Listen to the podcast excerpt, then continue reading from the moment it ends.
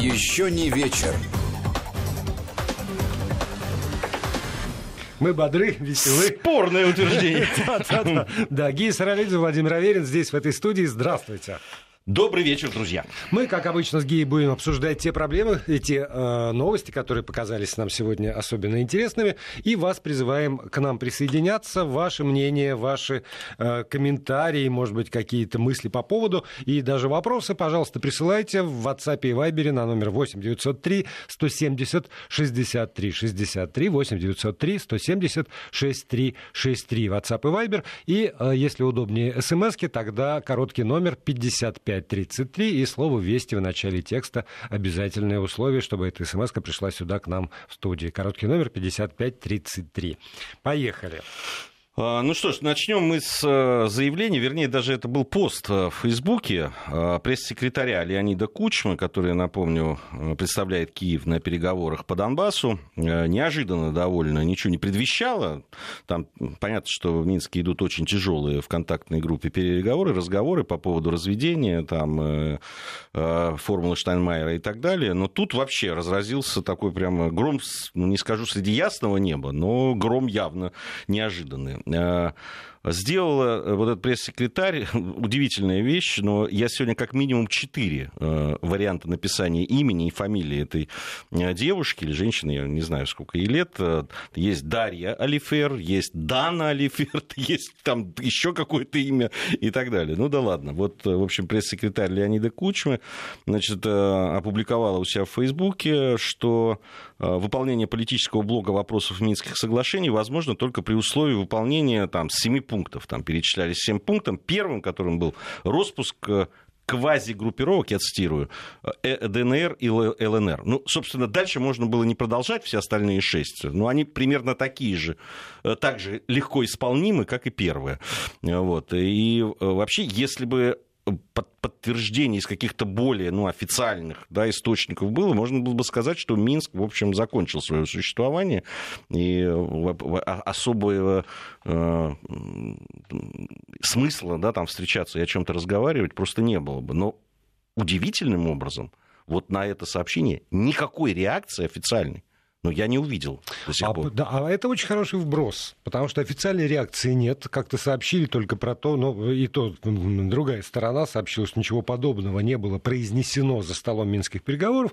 Зато э, реакция пошла со стороны многочисленных комментаторов, которые есть. И вот э, у одного из них э, буквально открытым текстом э, сказано, такой есть политолог на Украине Дмитрий Сингирев. Вот у него наиболее отчетливую позицию прочитал. Мы перехватили инициативу в России, демонстрируем, что тезисы предшественников о безальтернативности Минских соглашений не рассматриваются как единственный план.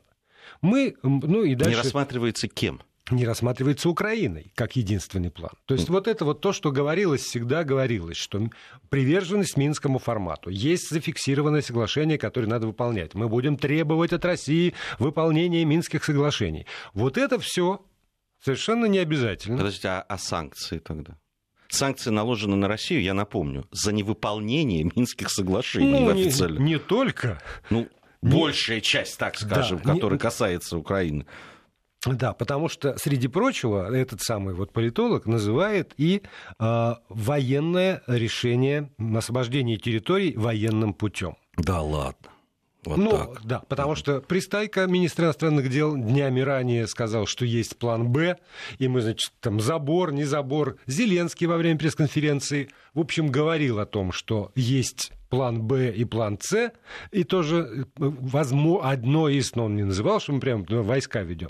Но вот интерпретаторы, вот эти самые заявления пресс-секретаря Кучмы интерпретируют именно таким образом. Слушай, ну они мы же настолько... интерпретируют там внутри у себя, внутри, они для себя... Внутри знаешь, Украины, это, конечно. Называется «я живу хохоча, сам себя щекоча», понимаешь? То есть сам э, таким определенным самоудовлетворением э, люди занимаются, и все.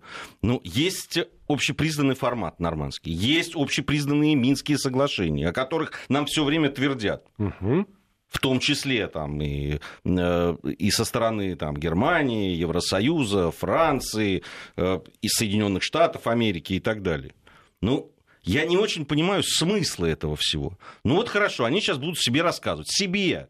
потому что никто, в общем, серьезно не будет рассматривать их планы Б, С, Д там, и так далее, и, и, и дальше по алфавиту. Но они себе будут сейчас рассказывать, что у них есть один план, второй, третий, э, э, насколько они там осуществимы с их точки зрения. Там, ну, ради бога, ну, пускай занимаются этим дальше. Это не приблизит мир, это точно. А, а на мой взгляд, так отдалит. Так, а, а может быть сделать невозможным. Так это, понимаешь, это все зависит от целеположения. Если целеположение действительно прекратить войну, действительно установить мир, не мытьем так катанием, с э, теми или иными компромиссами, тогда да. Но как только, ты же знаешь прекрасно, возникает разговор о том, что надо идти в этом направлении, так сразу вытаскивается вот это вот словосочетание «красные линии», этими красными линиями обкладывается так, что уже никто никуда не идет, как в том анекдоте, уже потому что шага нельзя ступить, везде ты наступаешь они на себя красную... обкладывают. Себя. И Володя, они себя, они не кого-то обкладывают, да. они себя. Но вот смотри, открываю ленту э, сообщений. 20 часов 7 минут э, сообщение ТАСС э, о заявлении совместном Германии и Франции, сделанное по итогам совместного заседания правительств обеих стран в городе Тулузе.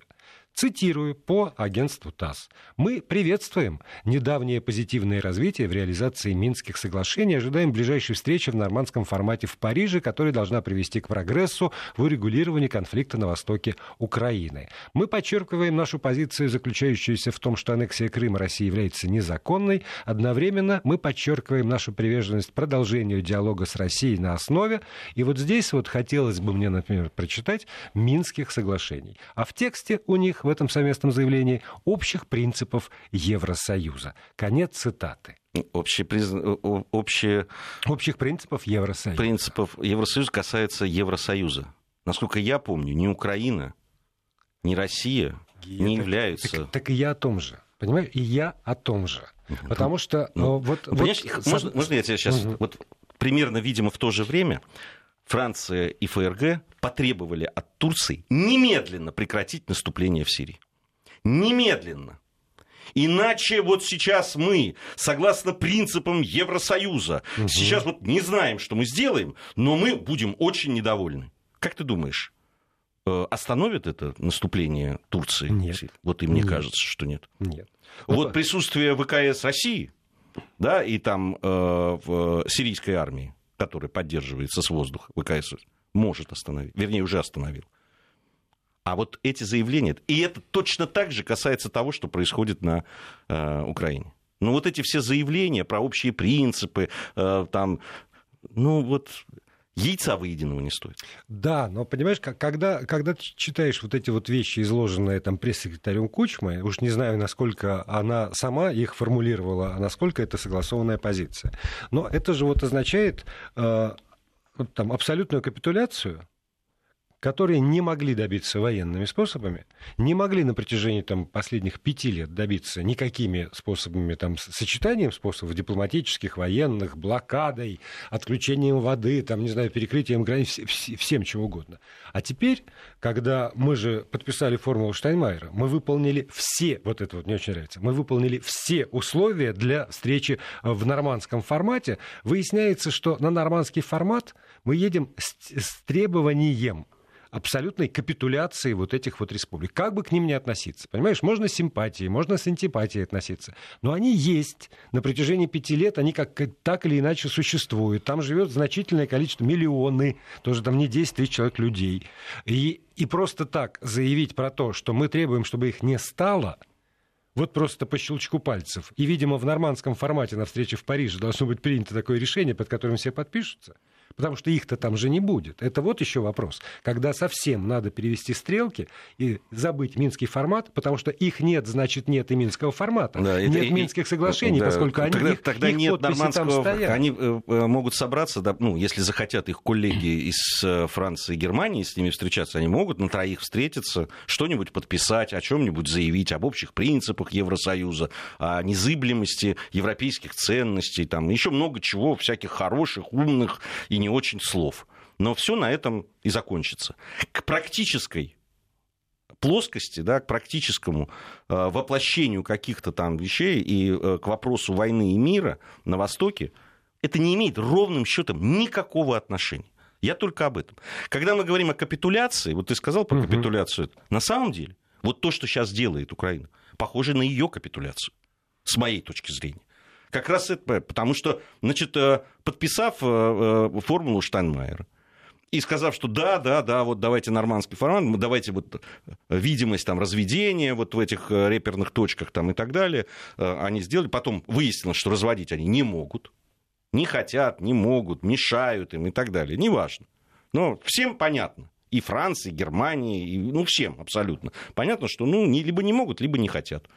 Дальше они начинают придумывать вот эти вот какие-то там 7 дней без выстрелов там и так далее. Это мы подробно сегодня в программе «Кто против» разбирали.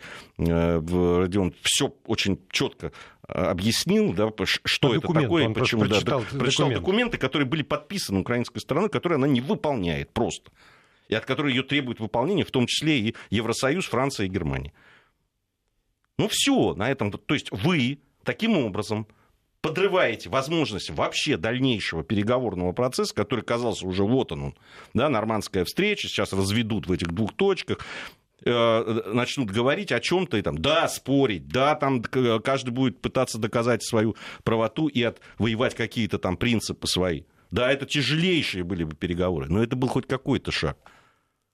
А сейчас просто все отброшено.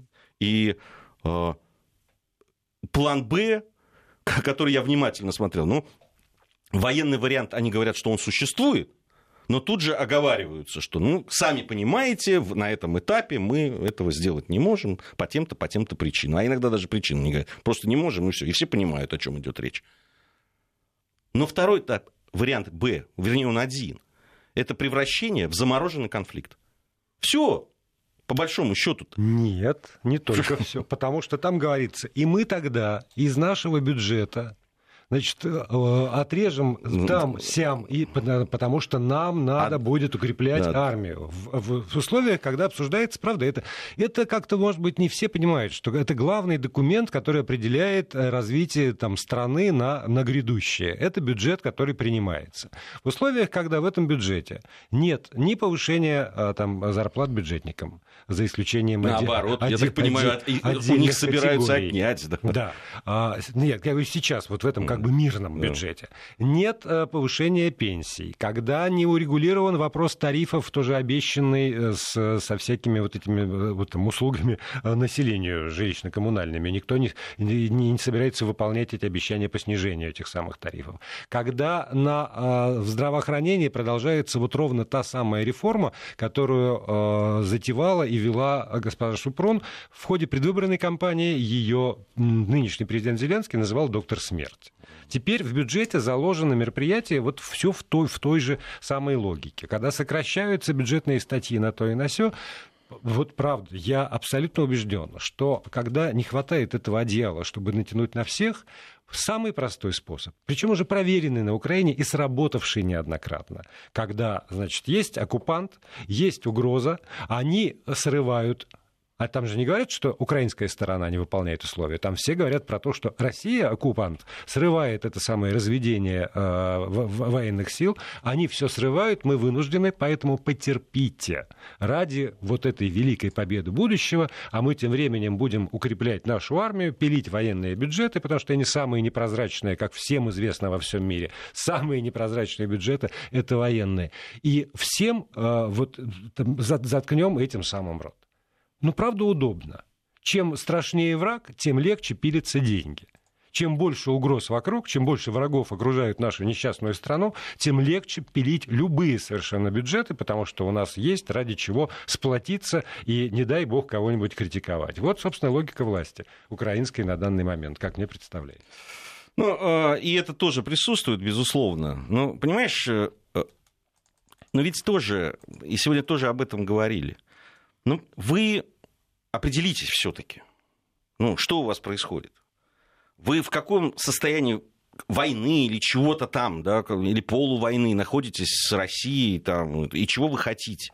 Ну, понимаешь, когда выходит там э, новый министр э, там, транспорта, или как это у них там называется? Инфраструктуры. Инфраструктуры, да. И говорит, что железнодорожное сообщение между Россией и Украиной по итогам 2018 года обеспечило поступление в украинский бюджет. В бюджет! Это только то, что в бюджет пошло.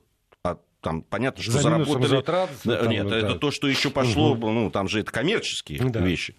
3 миллиарда гривен за год. Угу. Значит, в бюджете, вот в этом, который в мирном плане да. у них описан, 2,5, 2,5 миллиарда гривен выделено бюджетом на год на все мероприятия экологического характера. Вот все, фильтры там тоже. Угу. То есть меньше, чем они получают в бюджет от железнодорожного сообщения между Россией и Украиной. И говорят, ну, мы не можем от этого отказаться. Если бы они еще там вспомнили, что они убрали Э, э, авиасообщения там, и так да, далее, да, которое да, тоже да. бы приносило, угу. я думаю, не меньше еще. Да, ну вот они бьются за эти самые 3,5 миллиарда от, транзита газа. Вот, вот, вот тоже битва же идет. Бьются. Ну там здесь эти гривны, там 3,5 миллиарда долларов все-таки. Другие деньги. Вот. Но, но все равно, ну вы бьетесь, да, действительно отказываетесь здесь, там, начинаете там, э, ну, понимаете, тогда вот позиция этого тигнебока, мерзавца и негодяя, и нациста, понимаешь, который говорит, надо закрыть границу, надо э, э прервать дипломатические вот отношения. Она да? антигосударственная. Да. Вот и эта позиция абсолютно антигосударственная. Потому что Украина войной живет. Вот в там, вот все в той же Донецкой и Луганской областях, только вот по, по другую сторону разделения. Все остальные живут замечательной жизнью, когда делается бизнес, когда там получаются деньги, когда Россия это главный торговый партнер, э, как бы там ни говорили, превышает товарооборот с Россией, э, товарооборот с любой другой страной мира. Вот Китай только-только по итогам э, первого квартала этого года сравнялся или там выходит на первое место. Это очень удобная позиция когда все минусы можно прикрыть э, врагами и войной, и все, всю попытку покритиковать можно прикрыть тем, что вы не патриот, раз вы критикуете, потому что нам кругом же враги, весь мир против нас, вот там вот эта страшная Россия э, это, нас оккупировала. А вот во всем остальном замечательная мирная жизнь с яхтами, с дорогими автомобилями. Я посмотрел тут статистику по продажам автомобилей. Как изменился авторынок украинский. И там все хорошо, потому что там колоссальный рост продаж супердорогих автомобилей. Вот, знаешь, вот дешевые стагнируют, а mm. вот супердорогие продаются.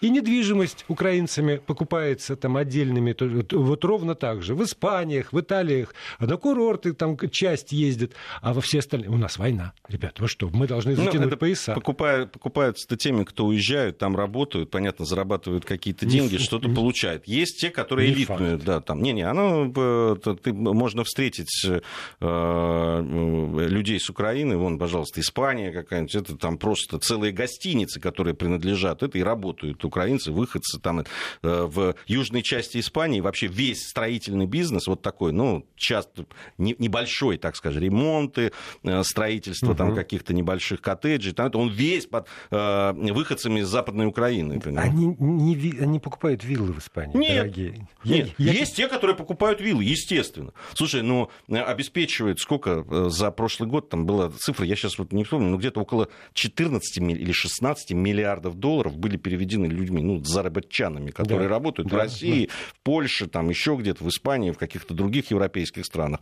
в Канаде, те, которые перевели. Ты представляешь это? Представляешь, это как, о какой сумме идет речь? Поэтому некоторые из их политиков и кричат о том, что ну, это хорошо, что уезжают. Это же хорошо, это мобильность. Они уезжают, зарабатывают и присылают деньги. А они, э, эти деньги, понятно, да. попадают в страну, тратятся людьми, да. попадают в том числе в бюджет. Что ж плохого-то?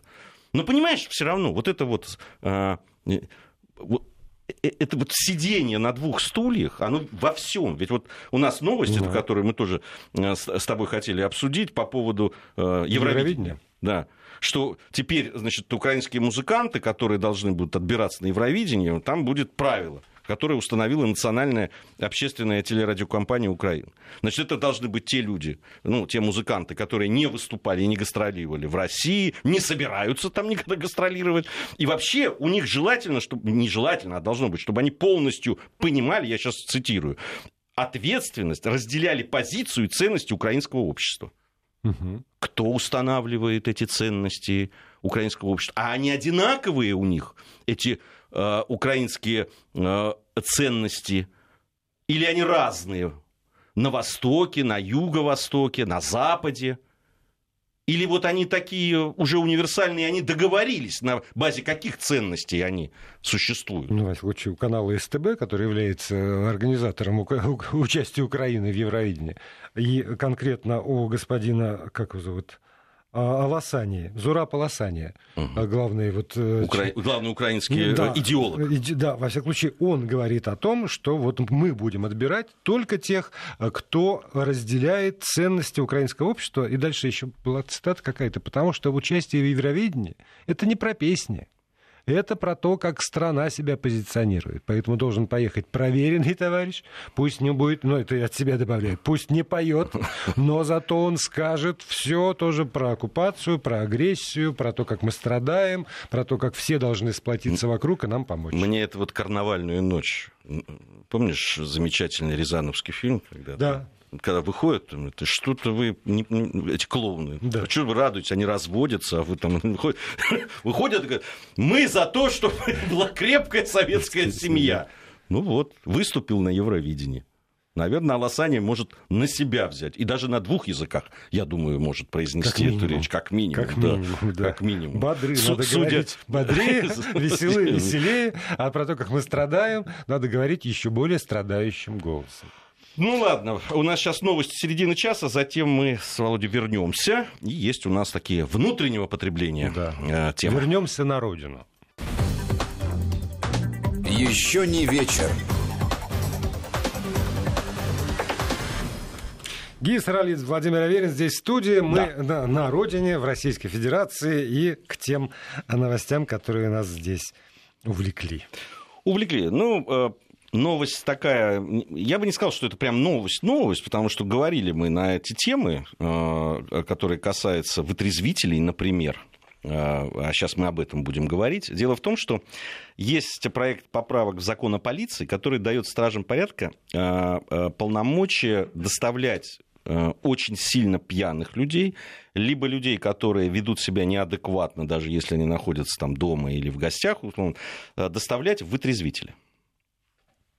Но тут значит, э, правительство в данном случае, на мой взгляд, совершенно э, правильно озаботилось тем, что, а, собственно, а что это будут за вытрезвители, что это будут за э, такие учреждения и как вообще все будет происходить? Да, потому что сейчас э, октябрь, а месяц назад, в сентябре, как раз тоже законопроект, который позволяет регионам Э, действительно да. организацию медицинских... Э, не, вот здесь вот, извините, оговорился по старой памяти.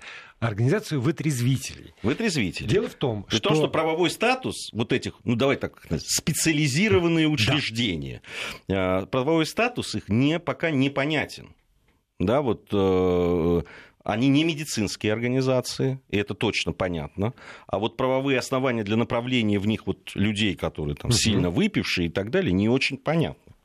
Ну, опыт, опыт есть, понимаешь? Опыт есть, есть. Есть люди, которые застали э, то замечательное время, когда ежегодно от двух с половиной до пяти миллионов э, советских граждан, по разным оценкам, попадали в вытрезвители, которые... в разные годы, наверное. А, ну да, в разные годы. Которые тогда были в системе, как мы помним, МВД. Потом, значит, э, в результате всех перестроечных моментов от МВД, значит, эту функцию забрали. Последний вытрезвитель такой закрылся в 2012 году, но в ряде регионов сказали, ой, нам надо, надо. И в ряде регионов так или иначе были созданы учреждения, ну, как раз вот медицинские скорее. И туда можно было доставлять по медицинским, как бы показать, вот там человек сильно пьяный, угроза его жизни, и тогда медицинские работники в медицинские вытрезвители могут доставлять людей.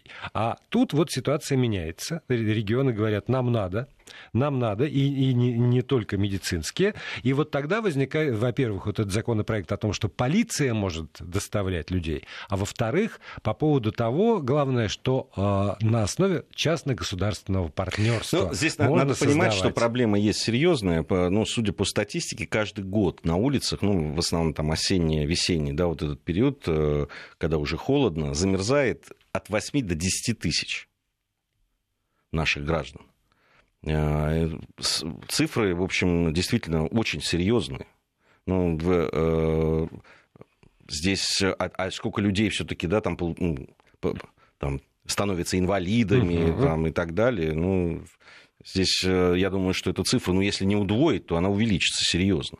И это действительно, с этим надо что-то делать. Действительно проблема, да. Но, но вот это частно-государственное партнерство. Потому что правительство э, справедливо полагает, что тратить бюджетные деньги на организацию подобных учреждений сегодня не обязательно, потому что наверняка можно найти, э, там, не знаю, участника, который создаст условия. Будет помещение, будут коечки, будет, ну, в конце, все, кто- не был, ледяной душ, а потом чистое белье, то есть там не то, чтобы тебя бросают на произвол судьбы, тебя сначала отрезвляют как могут, вот, а потом укладывают спать, ну, если что, привязывают. Помнишь замечательный рассказ, рассказ Шукшина? Шукшина, да, да, потрясающе. конечно. Вот. И э, вот будет такая тишь, гладь, Божья благодать. Естественно, эта услуга будет э, оплачиваться человеком. Естественно, совершенно, потому что действительно надо содержать помещение, надо стирать белье, надо, чтобы кто-нибудь привязывал к кровати. Ну, то есть вот как-то все равно надо зарплату людям платить, в том числе и тем, наверное, которые доставляют. Это все, это все услуга такая. И в этом смысле я сразу скажу, вот я э, вообще считаю, что все, что выходит из, э, из-под руки депутатов и правительства Российской Федерации, ведет к добру. Вот оно ведет к добру. Но у меня возникает один только вопрос в этой связи, который я решил задать нашим слушателям. Скажите, пожалуйста, как вы считаете, будут ли установлены вытрезвителям плановые показатели по отрезвлению населения? И предложил два варианта ответа. Да, потому что надо зарабатывать деньги. Я только что объяснил, на что эти деньги надо зарабатывать. Это сейчас ну, всегда все стоило денег, но только из разных карманов всегда это оплачивается. И второй вариант ответа нет, это будет бескорыстная помощь людям. Потому что действительно людей надо спасать. Вот едет полицейская там, машина, например, а из сугроба э, торчит э, разбросанное так, человеческое тело. Ну, конечно, его надо забрать и куда-то отвезти. А куда? Вот вытрезвитель. Его спасли, за это сняли деньги, ну и дальше как-то они распределились между тем и другим. Только память меня подводит очень. Я вспоминаю те времена, когда были вытрезвители, и когда вот мимо человека, который лежал в луже, например, э, машина полицейская проезжала, а тех людей, которые э, выходили там э, после получки из проходной, принимала. Слушай, ну не знаю, может быть. Я, у, меня, у меня несколько другой опыт был. Э, Я помню несколько раз, э, еще когда я был студентом, э, обычно это происходило не- несколько, прям несколько лет подряд, 31 декабря. Ну, понятно, люди где-то начинали уже отмечать приближение Нового года. И я там в районе своего общежития, где тогда жил, Московского университета, обнаружил людей, которые, ну, не могли они дойти никуда. Особо мне их вести было некуда. Одного я, ну, причем некоторые были просто нетранспортабельные. Я, я их даже довести до проходной нашей не мог, э, потому что ну, там тепло было, и Мгм. уже там можно был телефон, можно было вызвать э, там, или милицию, или там это, вахтеры это делали уже, и человека отправляли. Э, Ну, во всяком случае, он не замерзал. И пару раз просто, ну, я просто не мог даже туда довести этого человека, Мгм. потому что, ну, совсем мертвецкий пьяный был. Вот, и просто набрал в... Помнишь, были такие автоматы? Да, да, да. Ноль. Помню. Да, Ну, Они да. бесплатно Да, можно ну, было дать. без двух копеек можно Да, было. да. И приехали ребята, и забрали, и увезли. И, ну, вот э, тогда эта система работала. Но это действительно нам... То есть я, я понимаю, что если бы не я или какие-то другие сердобольные какие-то люди, ну, просто люди бы погибли. Э, Совершенно очевидно. Ну, там минус 15, там, ну, в такую погоду человек просто, ну, лежит на остановке или рядом там где-то. Поэтому э, это работало. Хотя, наверное, вот те случаи, про которые ты говоришь, наверное, тоже. Здесь, видишь, э, надо отдать должное. На самом деле, те люди, которые сейчас занимаются этим законопроектом и вообще разработкой, они эти вопросы ставят. И э, ставят, и что э, вообще-то это понятно, что это будут полу- полукоммерческие или коммерческие структуры, но они понимают, что там могут устраивать ловушки на выходе из ресторанов, да, там, э, потому что ну, люди с деньгами. Понятно, что люди, которые э, бе- без определенного места жительства, бомжи, как у нас принято называть. Понятно, что с него денег не возьмешь, поэтому его Вот они, никто с замерз- ними... они замерзают Да, сейчас. и вот и они с эту ними статистику и дают. Э, возиться никто не будет и, и так далее. Все эти вопросы ставятся, и, э, ну, наверное, на них надо найти какие-то ответы в, в законодательстве, да, чтобы этого избежать. И Удастся ли избежать?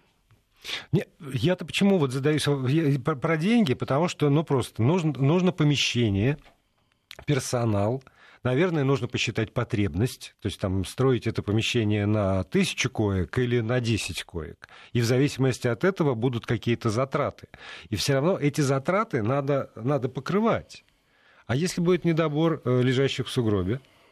То есть, а, а если люди и дальше будут все меньше и меньше пить? Мы же знаем, что мы стали меньше да. пить в, вот в стране. Между, между прочим, за то время, пока не было в стране вытрезвителей, заметьте, вот они были там все время, при советской власти. И э, э Советский Союз э, там, занимал активно первое место по потреблению алкоголя. А за то время, пока в России нет вытрезвителей, потребление алкоголя в России за последние вот 8 лет, э, значит, в 2019 году эти данные опубликованы, снизилось с 18 до 9,3 литра на душу населения, что привело к сокращению отравлений, к уменьшению числа случаев заболеваемости, связанных с употреблением, и смертности смертность мужчин трудоспособного возраста снизилась на 18%, аккурат с 2012 года, когда был закрыт последний вытрезвитель в нашей стране. Что тоже наводит меня на некоторые размышления. А, если и без вытрезвителей такие колоссальные темпы оздоровления нации э, присутствуют, то вытрезвитель, он... Слышу ехидство я в твоем голосе. Нет, я правда. Для чего тогда? Для чего вытрезвитель? Для чего это затратная история? Или история, которая будет э, ну, провоцировать? Понимаешь, вот ну, мы же знаем, что ну, есть палочная система в МВД когда, ну, Но здесь даже и, по, э, вот и здесь... здесь даже палочной системы не надо будет. Ну, на, надо просто заполнить койки, понимаешь? Вот это в каждом отеле есть процент Если это будет коммерческие или полукоммерческие предприятия, они будут стимулировать не другими способами э, сотрудников МВД для того, чтобы они привозили именно в их Конечно. прекрасное да. заведение, потому что у нас лучше, у нас душ Шарко, у нас вообще тут отличные условия. Да, и комиссия выше. Да, и это процент от заполняемости. Да, да, потому что похоронные агенты, они же уже в очередь стоят, они знают э, там... Здесь очень, здесь очень много вопросов. На самом деле, конечно, э, вот хорошо было бы понимать, вот когда говорят цифры, дают цифры, это ведь просто цифра, она действительно страшная, от 8 до 10 тысяч людей, которые погибают в зимний, там, в холодный период времени года, замерзают именно из-за того, что они там сильно пьяны. Сильно принял на грудь человек, замерз, там, умер.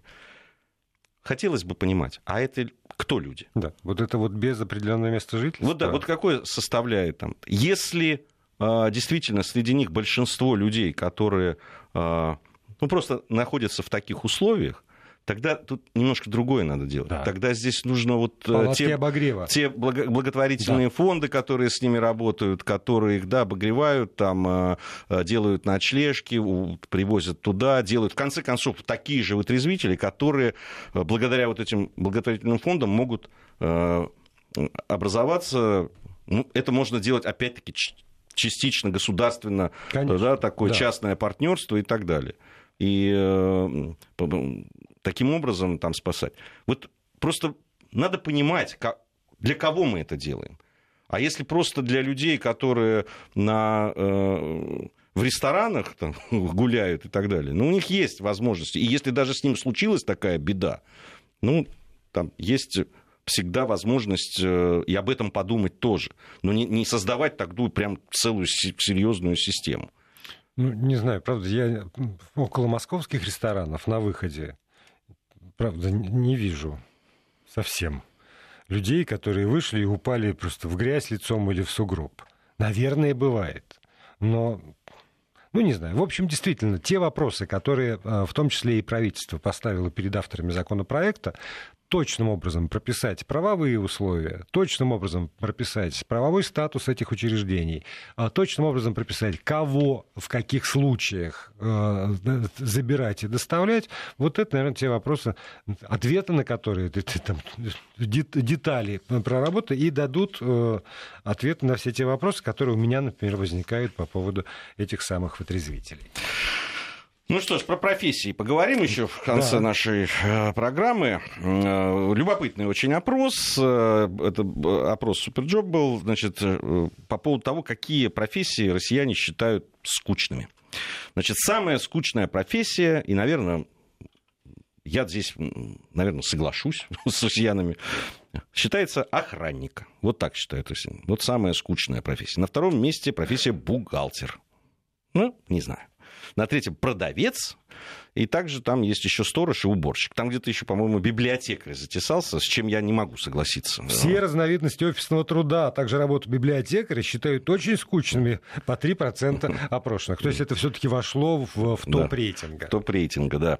А, интересная вещь, на самом деле. Ну, я бы внес сюда какие-то коррективы свои по поводу э, скучных профессий. Ну да, ладно. Вот я не согласен, что депутат скучная профессия. А, а что, так сказали, да? Да. Тоже? Архивариус, водитель, грузчик, депутат, консьерж, менеджер, программист и оператор колл-центра. Ну, не знаю, деп... программист. С грузчиком я работал. Вот уж не скучно Вообще, ни разу. Ни одной минуты мне не было скучно. Тяжело было, скучно нет. Депутатом не был, но так, когда наблюдаешь за ними, они не страдают точно. Не, ну это точно не скучно. Не, ну, видимо, имеется в виду, что они сидят вот на этих заседаниях, сессиях там, и так угу. далее, выслушивают многочасовые какие-то там э, разговоры, Они рассмотрение законопроекта и так далее. Но назвать там вот программист скучно. Это просто люди, видимо, не понимают, о чем они Нет, говорят. Это просто лю- любая нелюбимая работа скучная. С другой стороны, с другой О. стороны, американские психиатры провели исследование и составили рейтинг профессий, которые могут довести до депрессии. То есть опасные для здоровья профессии, не в смысле рисков, что на тебя там упадет балка или завалит э, породой, а вот э, такие современные болезни, депрессия, ну и отсюда там разнообразные психологические проблемы, вплоть до самых серьезных. Самой депрессивной оказалась профессия водителя автобуса Беларуса. Следом идут работники в сфере недвижимости. Замыкают тройку лидеров представители социальной сферы. Ну и немножко лучше э, с, с этой вот с перспективой уйти из жизни в результате депрессии. М, бытовые услуги, производство, юристы и труженики издательского дела. Как мы далеки все-таки, какие мы разные. Э, э, Роспотребнадзор выяснил у сотрудников сфер чаще в которых чаще диагностировали заболевания, связанные с профессиональной деятельностью. Это в 2018 году. Значит, э, вот что выяснилось, что э, профзаболеваний было 47,5% э, случаев профзаболеваний были зарегистрированы среди работников предприятий по добыче полезных ископаемых. То есть это вот нефтяники да, там, да, и так да. далее. Служащие обрабатывающих производств оказались на втором месте 27,3%. Третий в рейтинге работники предприятий хранения и транспортировки. Это вот объединено так, это 10,5%. И в списке также есть строительная отрасль, предприятия сельского и лесного хозяйства и отдельно охота, рыболовство и рыбоводство. Тогда еще статистику. Роструд назвал профессии в нашей стране современные, где можно очень хорошо зарабатывать от 80 и выше, э, вплоть до 400 тысяч рублей в один месяц. И вот это вот больше всего вакансий с такой оплатой, по данным Роструда, в э, в сферах производства, строительства как раз, в транспорте и добывающей промышленности. Труд машинистов, бульдозера, маршрейдеров, водителей грузового транспорта, механиков по ремонту транспорта, инженеров, электрогазосварщиков, прорабов и даже начальников участков строительства – это вот наиболее э, оплачиваемые вакансии по данным Роструда. И тогда возникает вопрос, у нас ГИ, ко всем вам, еще можно будет успеть, наверное, проголосовать, какую бы профессию вы для себя предпочли?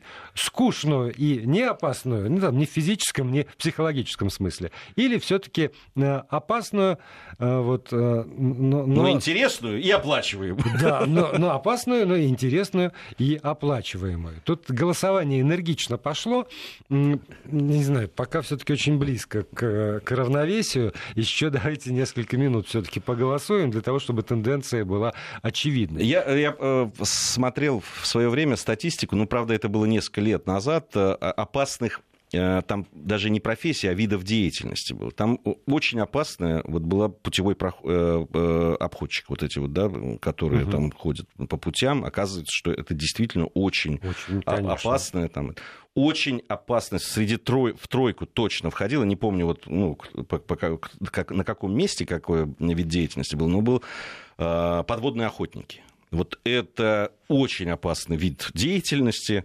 Э, и действительно, я очень много, их у нас называют подвохами, рыбаки их называют. И вот среди подводных охотников, конечно, э, с одной стороны, люди очень смелые э, и умеющие это делать, но вот когда они собираются на подводную охоту, конечно, там все рассчитана на то, чтобы спасти себе жизнь. Чтобы депрессии не возникло. Да, там депрессии не бывает. Это, это ну, не про еще по поводу Роструда, как раз по поводу горно-металлургического э, э, счастья, где ни депрессии, понимаете, не бывает, и с заработком все хорошо. Челябинское отделение горно-металлургического профсоюза создало на портале Ченчорк петицию за легализацию крепостного права. Они объясняют это тем, э, что значит, низкий уровень доходов лишает, лишает людей, занятых в горно-металлургическом технологической отрасли серьезной части гарантированных свобод. Они не могут себе свободы перемещения, им сложно решить э, кардинальные изменения в своей жизни, решиться на них. И кроме того, не могут э, согласиться участвовать в каком-то коллективном мероприятии в защиту собственных прав. Э, быстро там подписывается э, теми, кто причастен к этому делу, ну и объяснения какие-то из петиции, э, что наводит меня на мысль о противоречивости данных. Некоторые противоречивости данных. Вадим нам написал, я мастер резки стекла и зеркал, люблю свою работу. Опасная, жуть, но мало кто повторит то, что умею я. Да. И э, что больше всего меня радует, это то, что за 6 лет в два раза выросло число респондентов, которые считают, что скучных профессий вообще не бывает, если занимаешься любимым делом. Так вот, 42% сейчас опрошенных выбирают скучную профессию, но 58% все-таки э, выбирают э, опасную, но интересную и хорошо оплачивают. До свидания. Еще не вечер.